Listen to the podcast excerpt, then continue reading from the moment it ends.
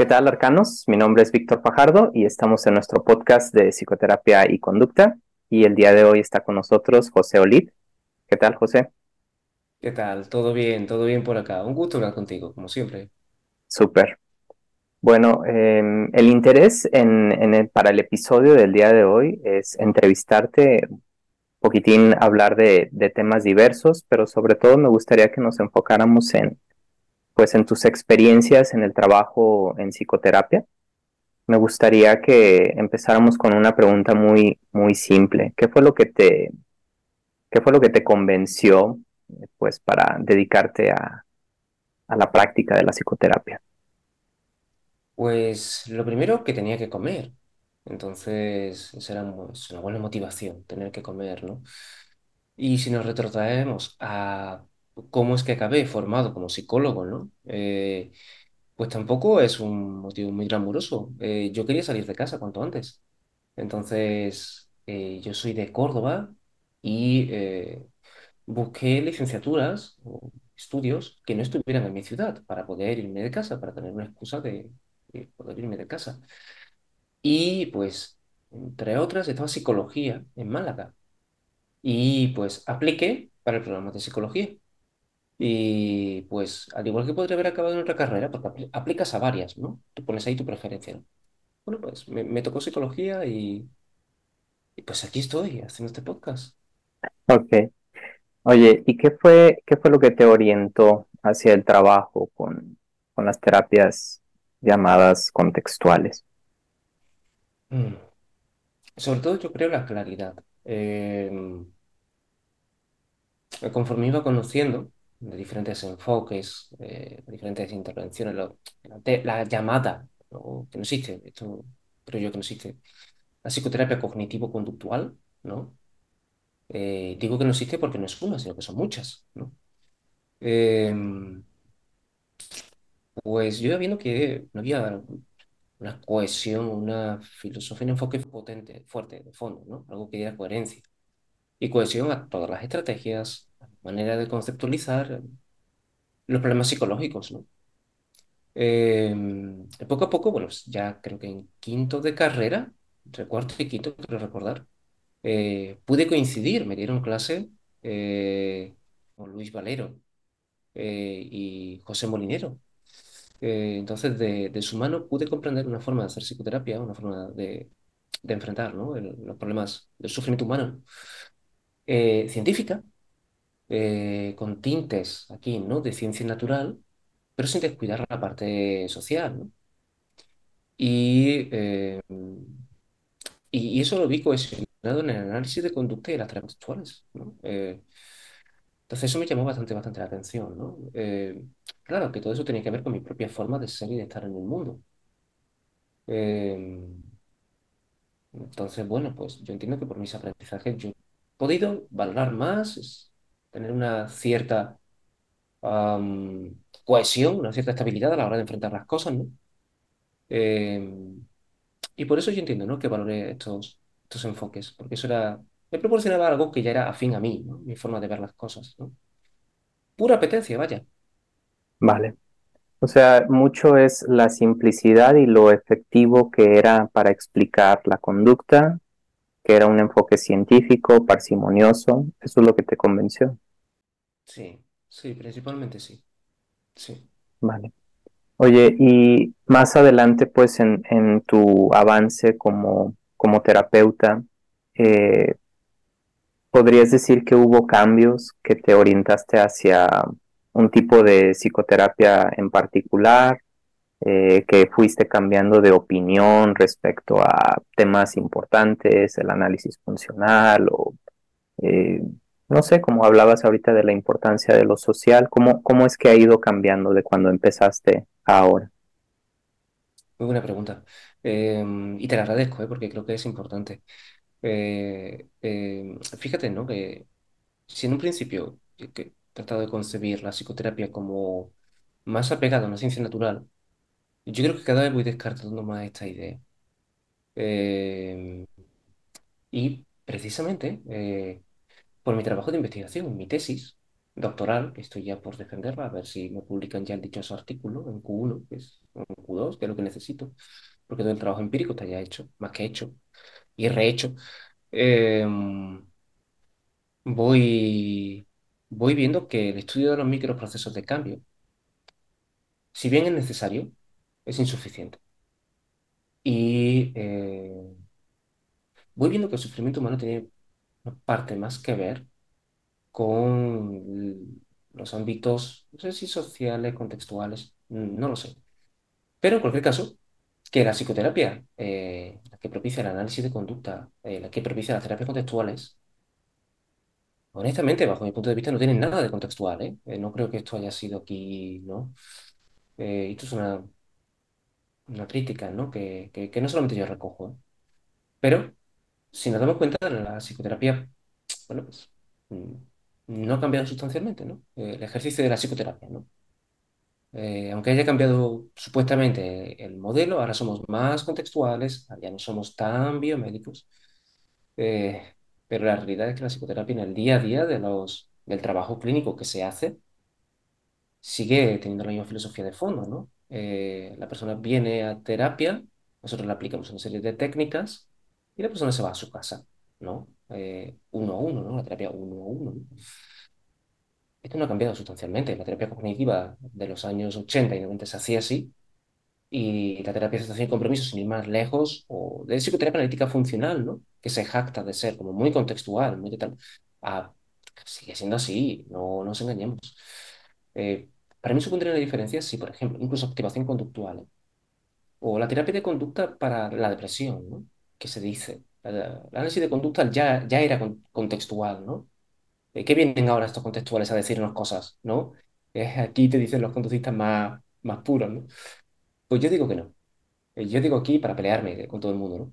Yo digo aquí que los terapeutas de conducta tampoco van a las casas de las personas a hacer observaciones de sus entornos y de sus contextos. Si eso fuera así, me convencerían un poco más de que el análisis de conducta en sus aplicaciones, de que la terapia de conducta ya era contextual. Yo creo que para ser o para decirse contextual hace falta algo más que teorizar contextualmente.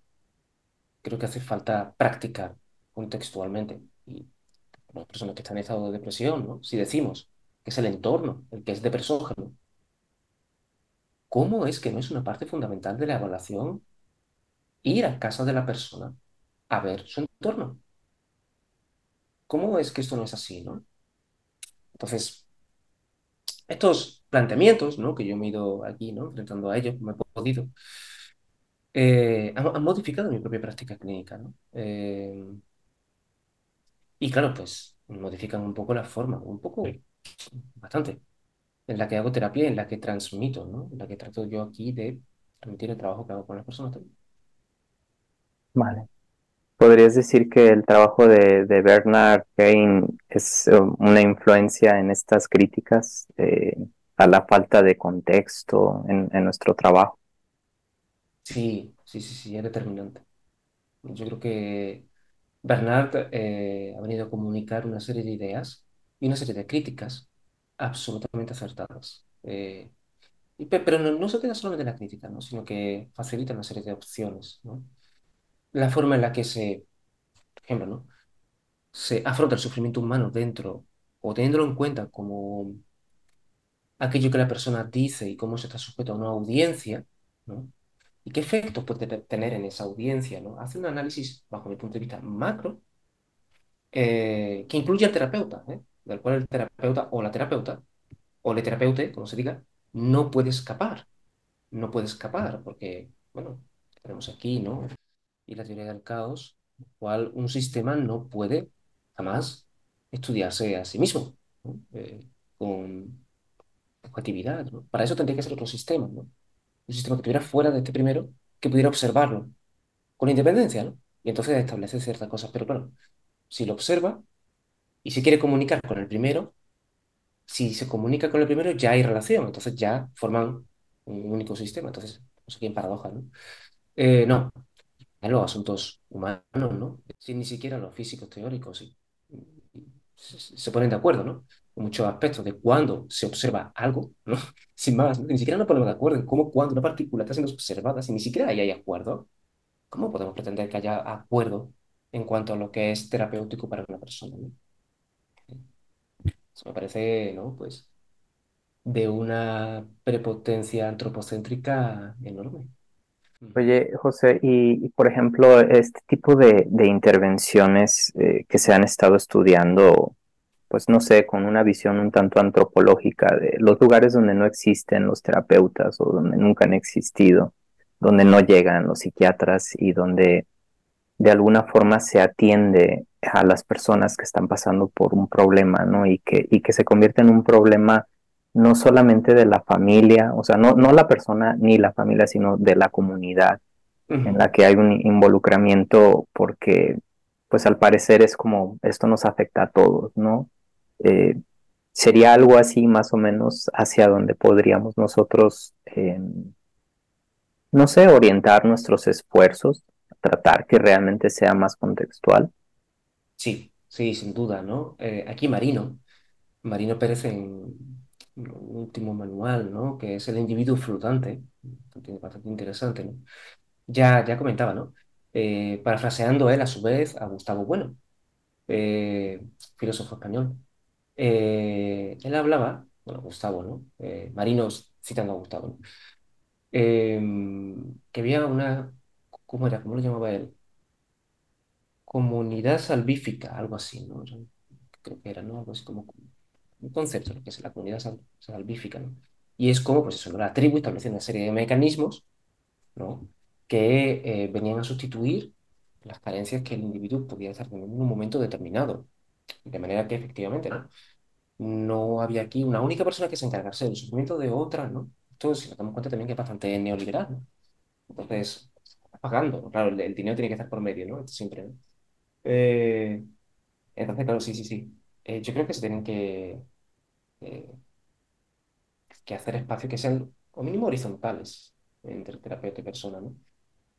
Sí, decía que aquí en Málaga, ¿no? Tratamos de propiciar un entorno más horizontal en el cual se rompa esta jerarquía, ¿no? Entonces tenemos un, grupo de Telegram en el cual quedamos presencialmente cada cierto tiempo, cada 15 días, tres semanas aproximadamente. Hay personas de diferentes roles, quedamos eh, terapeutas, quedamos personas que vienen a nuestra consulta, quedamos familiares, quedamos amigos, ¿no? Y, y estamos, a lo mejor quedamos para desayunar, quedamos para eh, echar una tarde de cerveza y charloteo, eh, para ir a la playa, ¿no? Y estar tranquilos, charlando.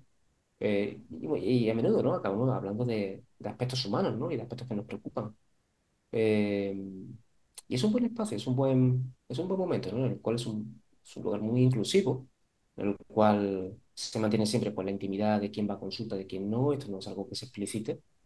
Eh, y, es algo que es bastante, bastante interesante, ¿no? Eh, creo que esto sería, ¿no? Un ejemplo, ¿no? De eh, hacer algo más, o te decía, ¿no?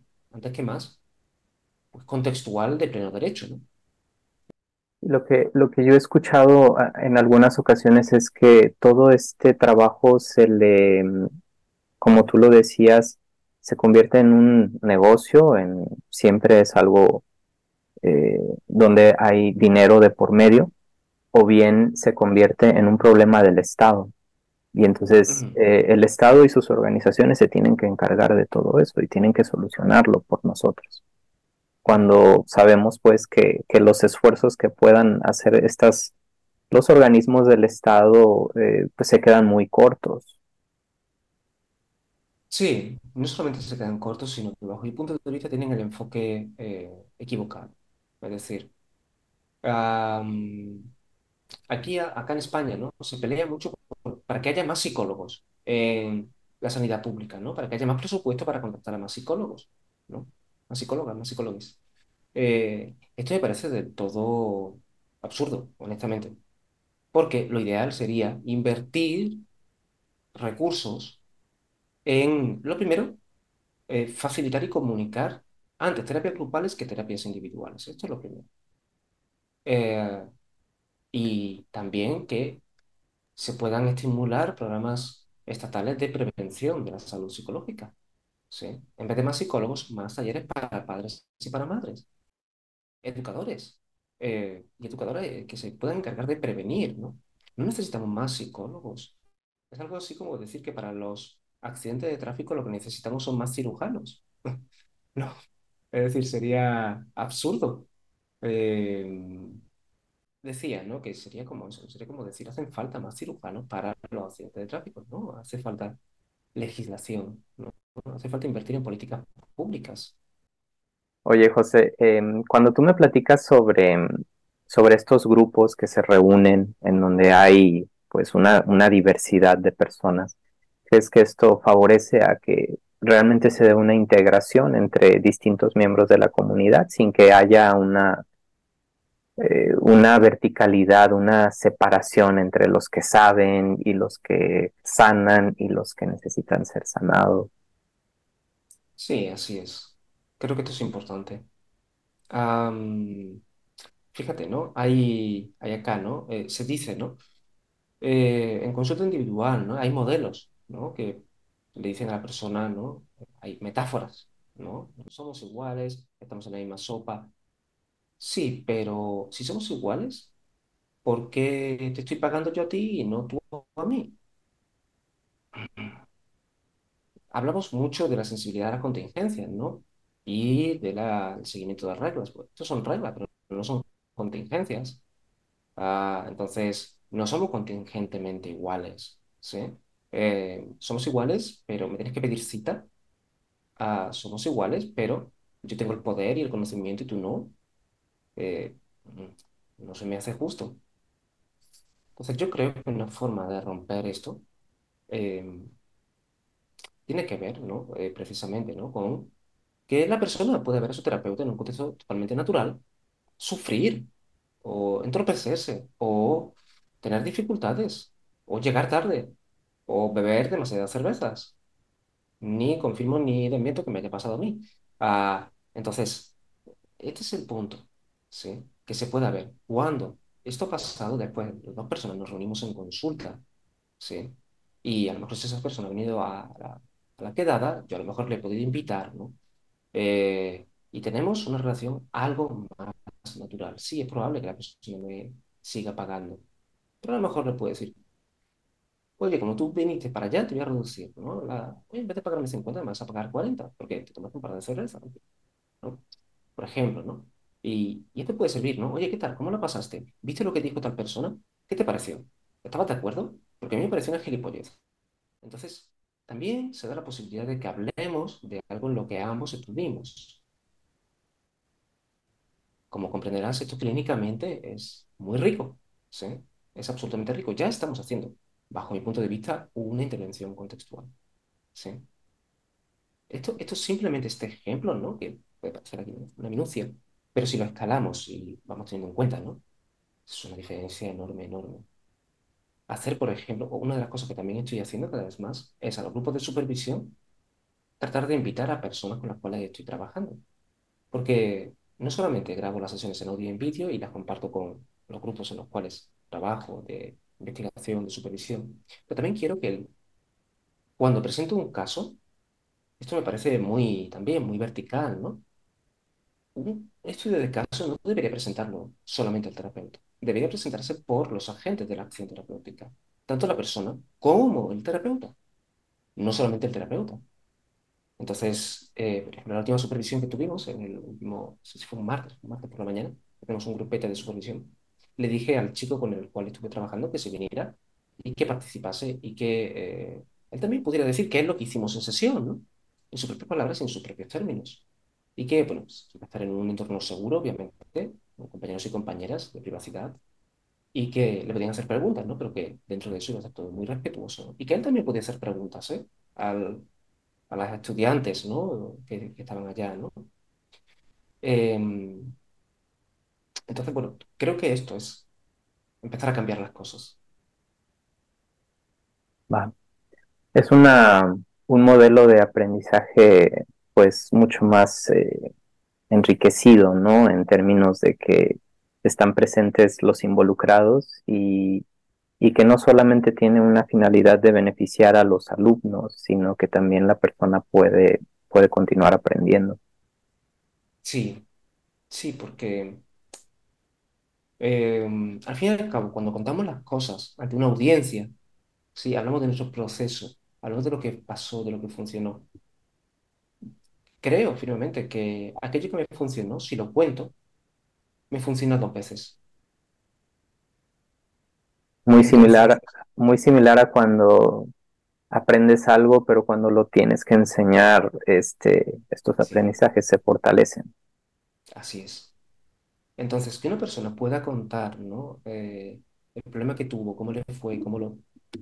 Creo que esto es importante. También recibe este, ¿no? Eh, allá lo llamáis apapachamiento, ¿no? Eh, este cariño de la tribu, ¿no? Que le reconoce, que le escucha, que le pregunta, ¿no? Ya su sufrimiento psicológico no es algo que deba esconder, no es algo que eh, deba pasar cuanto antes, ¿no? Es, no es algo problemático, ¿no? Sino que es una experiencia que ha tenido y de la, de la cual ha aprendido y de la cual puede enseñar. Como comprenderás, se cambia totalmente la forma de afrontar el, el sufrimiento psicológico, ¿no?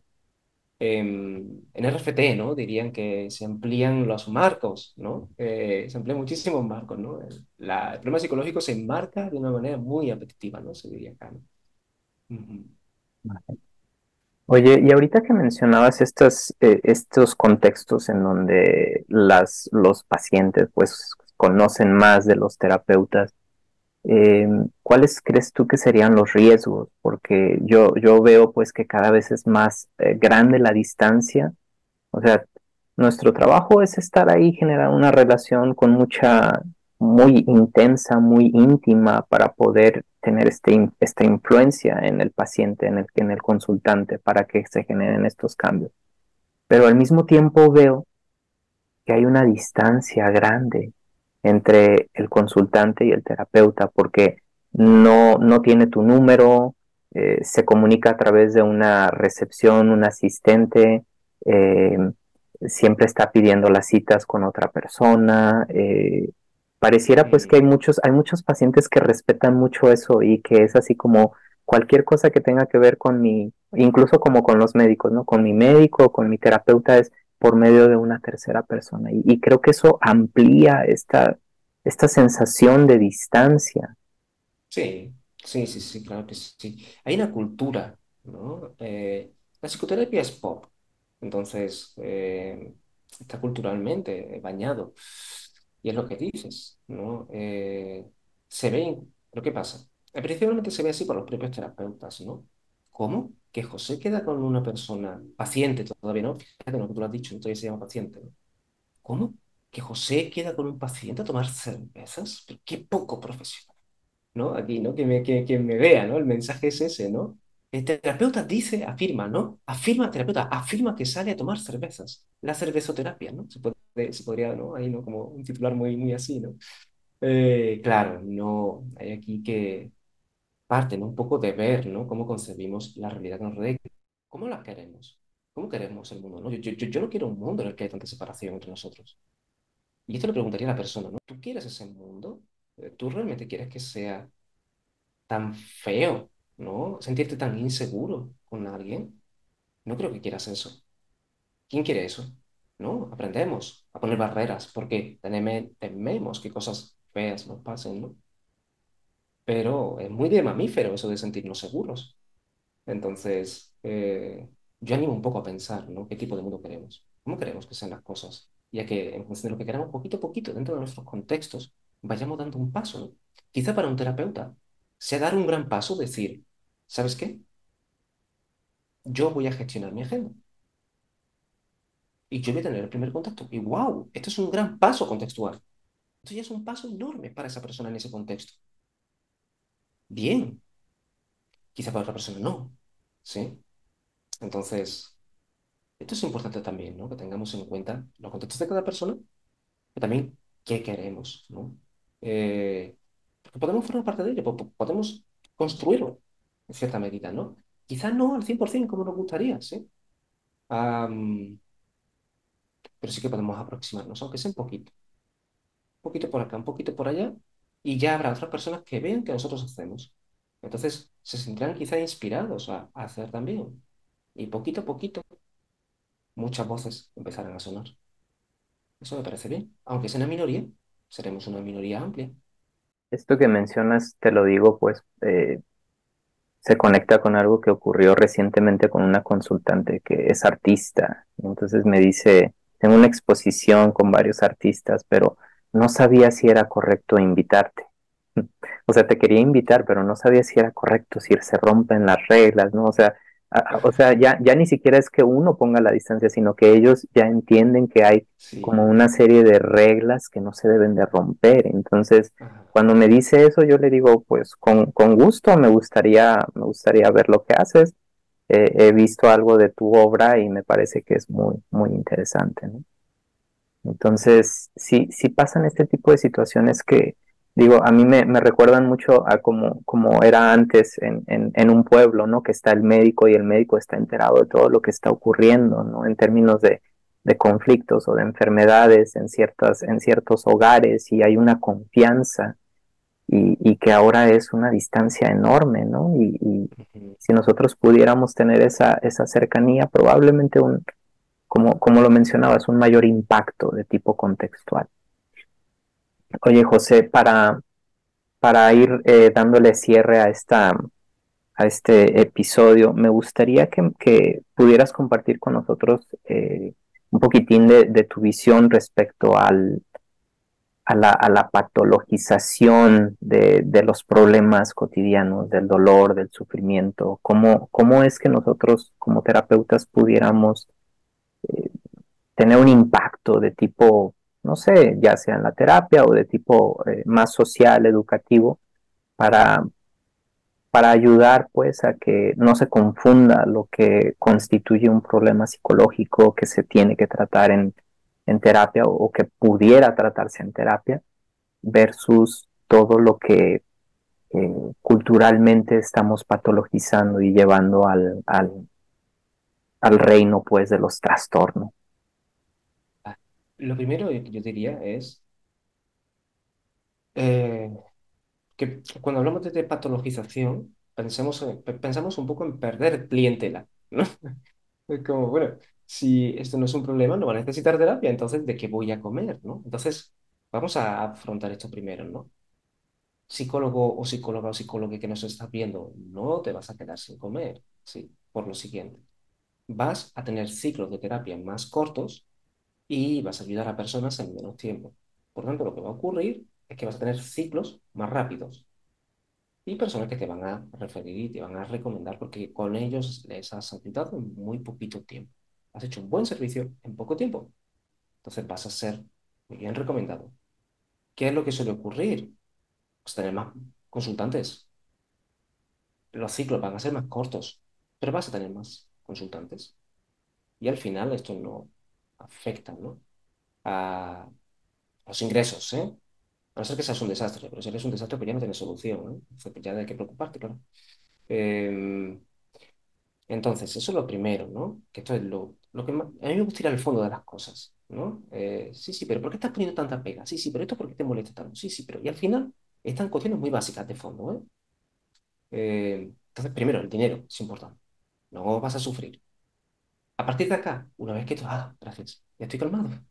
Eh, una vez que esto ocurre, ok, trata de hacer terapia enfocándote en que la mayor parte de problemas psicológicos, como es que no tengo autoestima, es que no tengo tal, es que no tengo cual, quizás con una serie de psicoeducación, con una serie de instrucciones rápidas para que se ponga en contacto con no sé quién, con sus amistades, que hable, que esto, que lo otro, y te veo en 15 días y te pregunto qué tal va, te voy a facilitar una serie de instrucciones directas y vamos a ver cómo esto te puede funcionar a menudo le funciona a muchísimas personas, sobre todo si reciben un mensaje claro y alto de no tienes un problema psicológico, tienes una historia de vida que te hace algo vulnerable a ciertas circunstancias de tu presente. Y por tanto no hay nada que arreglar, por tanto no hay terapia que hacer. Sí. Simplemente me gustaría que entre tú y yo en la sesión de hoy, habiendo revisado toda tu historia, establezcamos una serie de mensajes potentes que te puedes recordar a ti mismo o a ti mismo a ti mismo en momentos de sufrimiento y que los tengas presentes. Y si hace falta, que los puedas escribir y que escribas un relato de tu sufrimiento y del sentido que esto tiene, para recordarlo en momentos de sufrimiento mayor. Y vamos a estar 15 días sin vernos, 20 días, 15, 20 días sin vernos. y vamos a ver cómo esto te funciona. Si de aquí a 15, 20 días tu sufrimiento es mayor y las cosas en tu vida se están desbordando muchísimo, empezamos a hacer una psicoterapia más ¿no? estricta, ¿no? Que en 15, 20 días vemos que esto, diálogo que hemos tenido, te ha calmado. A partir de aquí tú has tenido un sentido diferente de afrontar lo que te va ocurriendo y nos vemos en 15, 20 días y me dices que te encuentras mejor, pues empezamos un periodo de seguimiento y ya simplemente a los dos meses o así hablamos y vemos qué tal estás. Entonces, yo abogaría por esto, hacer esto con el, yo tendría el 60 al 70% de los motivos de consulta que vienen en, en su consultorio. Nos sorprenderíamos. Nos sorprenderíamos muchísimo. Gran parte del porcentaje en este proceso de psicoterapia breve, digamos, ¿no? que estos son una o dos sesiones, tres a lo sumo, tendría un buen resultado. Mm. Y como digo, pero no nos asustemos. Esto va a hacer que tengamos más ciclo de personas que puedan acudir a nuestra consulta. El, el riesgo que pudiera tender hacia lo iatrogénico sería que llegue una situación bastante sencilla, un sufrimiento normal, esperado y que nosotros patologicemos eso y digamos que bueno, ya tengo un cliente más, vamos a ver cuánto tiempo podemos extender esta terapia. Esto sería lo, lo, lo menos ético, lo menos profesional. El problema es que eh, esto va de la mano de muchas intervenciones. Si alguien te dice, viene consulta y te dice que tiene un problema de autoestima, venga, vamos a hacer una evaluación de cuatro sesiones para pasarle un cuestionario de personalidad, un tal, un cual, ¿no? Ah, y al final, claro, le sacamos algo. Entonces decimos, bueno, tiene un problema en el DSM de tipo dependiente, uh, o si en todo caso parece que está en subclínico, pero bueno, vamos a iniciar aquí un protocolo de intervención para eh, las personas con rasgos dependientes, para mejorar tu, tu, estima, ¿te parece? ¿Qué te va a decir la persona? Te va a decir que sí, encantado, claro. Eh, porque estás exorcizando los demonios. Entonces, eh, te va a decir que sí, claro. Sin embargo, si en la primera o la segunda sesión aquí no establecemos, mira, no tiene ningún tipo de problema, vamos a hablar de cómo has aprendido a decir de ti mismo que tienes un problema de autoestima. ¿Sí? ¿Cómo está pasando? ¿Cómo lo has aprendido? Y a partir de aquí se va deconstruyendo. ¿no? Esto ayuda bastante. Claro. Oye, pero por ejemplo, en el caso de, eh, esto es una pregunta que se me, repiten eh, frecuentemente los estudiantes, ¿no? Oye, ¿qué onda con un duelo, no? La persona te busca, te dice, ayer terminamos y estoy muy mal. Eh, y me dicen, ¿lo atiendes? ¿No lo atiendes? ¿Por qué? O sea, ¿qué, ¿qué es lo que está sucediendo? Estás sufriendo un montón, pero es normal. ¿Cómo intervienes ahí? Muy similar también a la pregunta que me dicen, oye, cuando llega esa persona que al parecer no tiene un conflicto muy claro, muy definido, pero se siente muy a gusto platicando contigo. Lo mandas a que hable mejor con algún miembro de su familia, con un amigo, o continúas tú ahí disfrutando la charla amena y cobrándole. ¿Cómo ves tú esos, pues, esos temas?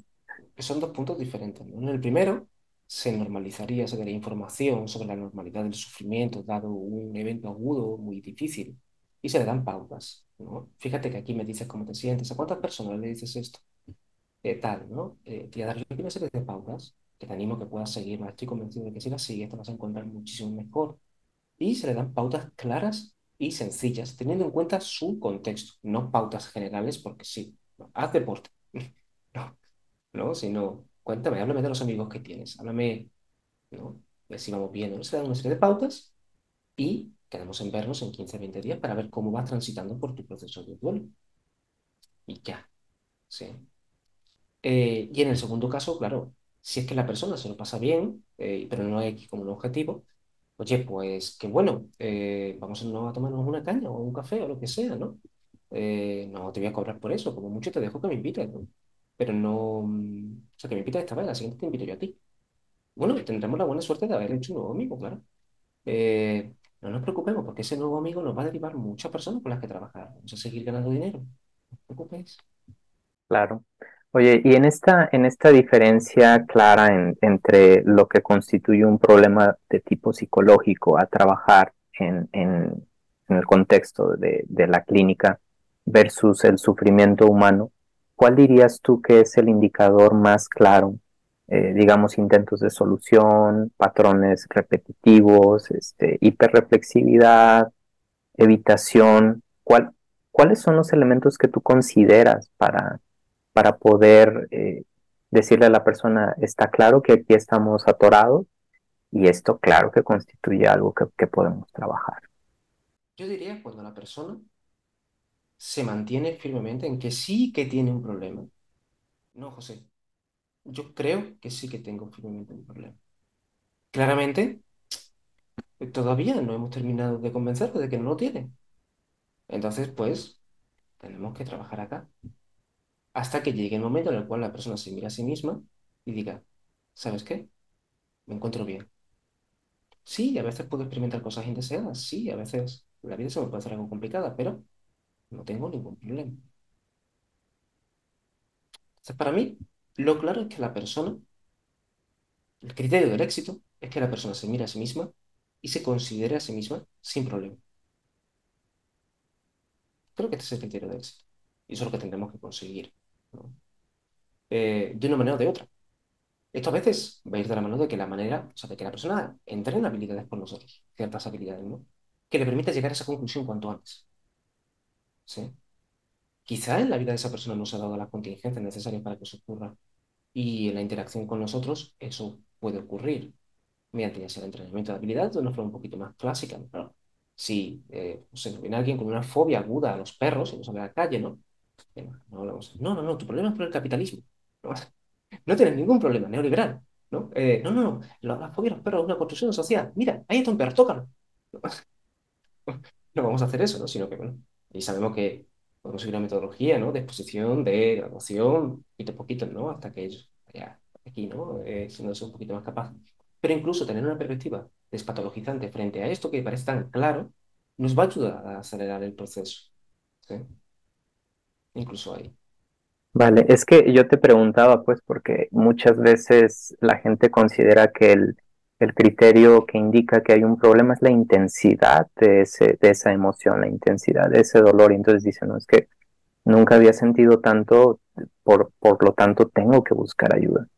Eh, yo me dedico mucho a, a normalizar ese sufrimiento y entonces a decir, mira, en tanto que yo me enfoco mucho en este patrón repetitivo de intentos de solución en donde las cosas se empeoran, Entonces, ese, ese es el criterio que a mí me gusta compartirles, ¿no? Pareciera que ya intentamos aquí, acá y acá y, y la cosa se está complicando. Probablemente nos pudiera ayudar el hacer un análisis de todo esto y buscar alternativas. Así es. Esa es una, una manera de explicarlo, pero pero bueno, para terminar, eh, José, me gustaría preguntarte ahorita que mencionaste esto del capitalismo y, el neoliberalismo. ¿Tú ves algún cambio en los psicólogos más jóvenes eh, respecto a cómo esta, este cambio en, los discursos, en, la política, están afectando la psicoterapia? Si la están afectando de manera favorable o no. ¿Qué es lo que tú estás viendo en, los terapeutas más jóvenes? ¿Tienen una mayor sensibilidad a, las identidades, al contexto, a que, a que tienes 30 años y no eres un fracasado porque no has podido comprar el carro y la casa que habías planeado 10 años antes? Te lo digo pues porque es una, una situación que me toca constantemente ver, ¿no? La, la persona que dice cumplí 30 años, no he logrado nada, nada pues de lo que me había planteado y entonces eh, ¿cómo, ¿cómo, es que nosotros podemos realmente tener unas intervenciones pues como lo mencionábamos desde el principio más, más contextuales. Mm. Aquí, eh, yo aquí no suelo decir que la adolescencia eh, no acaba a los 18, yo creo que la adolescencia dura hasta los 25 o, sea, por incluso 28, ¿no? por el estilo de vida, ¿no? Que cada vez se está llevando más, ¿no? Por la capacidad adquisitiva también que se va teniendo, ¿no? Entonces, claro, me hace mucha gracia los, los memes de los boomers, ¿no? Cuando mi papá a los 40 años tenía ya dos pisos, tres hijos y no sé qué, no sé cuánto, ¿no? Eh, y, yo, ¿no? Que me miro y digo, eh, apenas tengo un coche, ¿no? Apenas tengo un carro, ¿no? Eh, claro, eh, tenemos que tener en cuenta esto, ¿no? Cómo se ha contado, cómo se ha narrado, ¿no? Lo que tú tienes que ser capaz de hacer acá eh, y después la realidad, ¿no? Aquí, eh, eh, esto bajo mi punto de vista es una sociopatología. Sería una sociopatología. No sería una psicopatología, sino que es una sociopatología, ¿no? no sé si esto existe, me da igual. eh, que sería cuando ocurre eh, un problema generado por el choque entre el individuo y la sociedad, en este caso, ¿no? Eh, entonces, acá lo que está pasando es que la persona está fracasando en cuanto a las expectativas sociales establecidas. Y eso es lo que genera el sufrimiento, ¿no? Hay un desajuste, por tanto, ¿no? Pero, eh, y, y- y esto se dialoga con la persona, ¿no? Se trata de que él mismo o ella misma se ponga en contexto frente a su propia situación y se pueda ver que realmente no hay nada mal, sino que eh, la sociedad debe estar fallando. No hay nada mal, él no está mal, está mal lo que le rodea. El mensaje que se le ha transmitido de que tiene que ser capaz de que esto, de que lo otro, ¿no? La excelencia, ¿no? Pero después eres excelente y trabajas en el McDonald's, ¿no? Eh, entonces, esto, esto, esto desgarra el sentido de la identidad y de la sensación de poder y de capacidad de un individuo en una sociedad. Ser consciente, o sea, contactar con esta realidad en la cual has sido premiado académicamente. Ah, eres un buen estudiante, eres un buen hijo, es genial, vas a triunfar, vas a sacar muy buenas notas, muy buenas calificaciones, eres el mejor de la clase. Y llegas a la realidad. La realidad te tumba contra el piso. Es desgarrador. Entonces, las personas se deprimen. ¿Por qué se habrá deprimido? ¿Tendrá algo mal en el cerebro? No, no es raro. Es un, bajo mi punto de vista, es un tránsito que hay que atravesar. Es un rito de adultez. Chocar contra la realidad y quitarle el velo. Aquí casi casi nos podemos volver, volver casi, casi psicoanalistas, ¿no? Simbolistas, ¿no? Aquí, ¿no? Jungianos, ¿no? Casi, ¿no? Con esta interpretación. Pero esto es importante, que veamos las cosas de forma contextual y amplia, ¿no? Y que podamos establecer una nueva narrativa de lo que está pasando. Y que le demos un sentido diferente al sufrimiento que experimentamos. ¿Por qué va a pasar? Sí, em, digamos que es un trabajo que no excluye también que tú tengas que enfrentar esa realidad, em, de alguna manera eh, tolerar ciertos aspectos que no puedes cambiar y empezar a, moverte, ¿no? Lo, lo decía pues esta pregunta porque hay como que pudiera haber una, un, riesgo de perder ese, pues ese sentido de agencia, ¿no? O ese locus interno de decir, pues es que no puedo hacer nada, mira, ve cómo está toda la sociedad y ya nadie puede hacer nada y un riesgo, ¿no? De no ponernos a trabajar. Sí, sí, sí. Ese es el punto, ¿no? De que se vea como la sociedad te ha enseñado, ¿no? A que tú tienes que hacer muchas cosas. Entonces, cuando no haces muchas cosas, te miras a ti mismo y dices, no hago nada, no puedo hacer nada, pero esto es mentira. Mentira. Sí que puedes hacer cosas, solo que no son las cosas que la sociedad ha preparado y te ha exigido. No son las cosas que cuentan para la sociedad. La sociedad te va a hacer, te va a ver hacer ciertas cosas y te va a decir, no, no estás haciendo nada. Pero le hacemos así a la sociedad. Déjame en paz. Y ahí podemos entrenar una forma intrínseca, ¿no? Eh, más yoica, ¿no?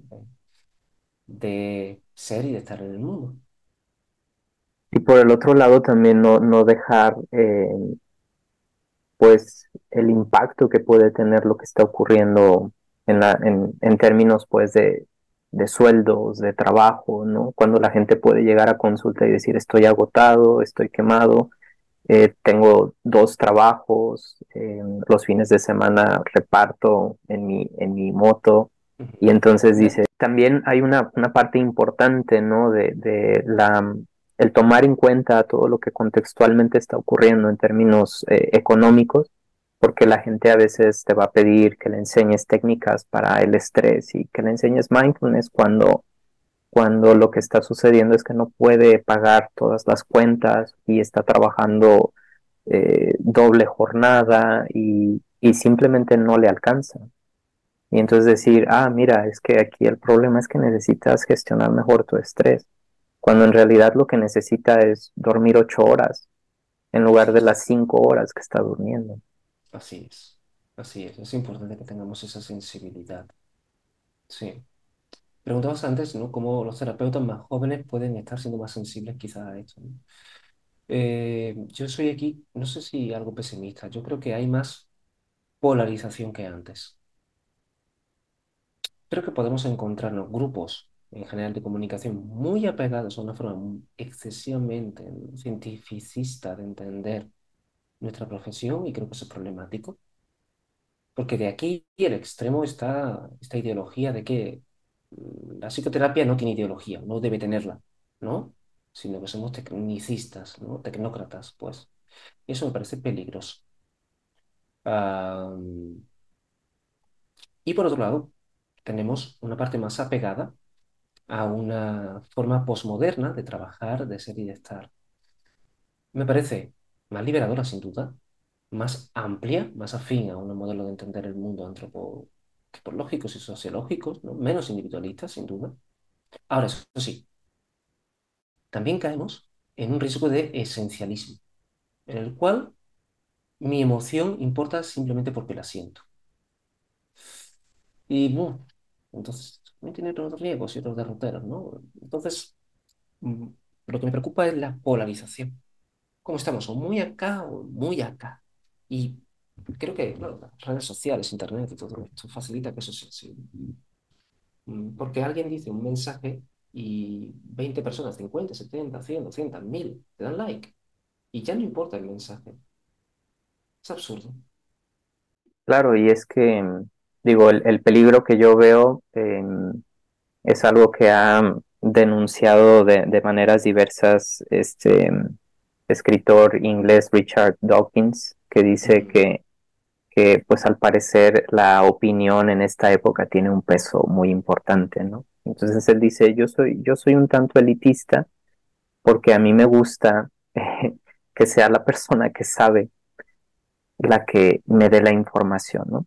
Si estamos hablando de una cirugía del cerebro, eh, yo no quiero una opinión de Facebook, yo no quiero una opinión en Internet, yo quiero, yo soy elitista, yo quiero que el experto neurocirujano me dé su punto de vista. Entonces, eh, ese es un peligro que yo veo, ¿no? Este, como dices, hay una opinión, se lanza y por ser mi opinión tiene un peso muy relevante y los likes que están ahí le lo sustentan y entonces estamos en, en un momento con, con muchos riesgos, ¿no? sí, o sea, no, como, hey, todo el mundo tiene derecho a opinar. Qué bien. Pero es, hey, todo el mundo tiene derecho a opinar. Qué mal, ¿no? Difícil, ¿eh? Creo que es una paradoja y algo inevitable, ¿eh? No sé yo la solución para eso. Muy bien, José, pues eh, te quiero agradecer por, por este tiempo que has compartido con nosotros. Eh, me gustó mucho lo que, lo que pudimos eh, platicar. Creo que son, son preguntas que se repiten mucho cuando, cuando nos dedicamos pues, a la formación de terapeutas. Y pues, pues muchísimas gracias y, y esperemos que no sea el último, que nos podamos, que podamos continuar esta charla en, en alguna otra ocasión. Por supuesto que sí. ¿Vale? Cuando quieras. Excelente. Muchas gracias, José. Y nos vemos, arcanos. Hasta luego. Bye.